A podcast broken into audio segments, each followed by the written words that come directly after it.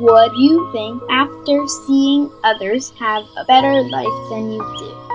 One should have the feeling of joy when associating with others, which is a term frequently mentioned by Buddhists. To rejoice in the welfare of others. Quite a few people feel uncomfortable seeing others more capable and thriving in their business.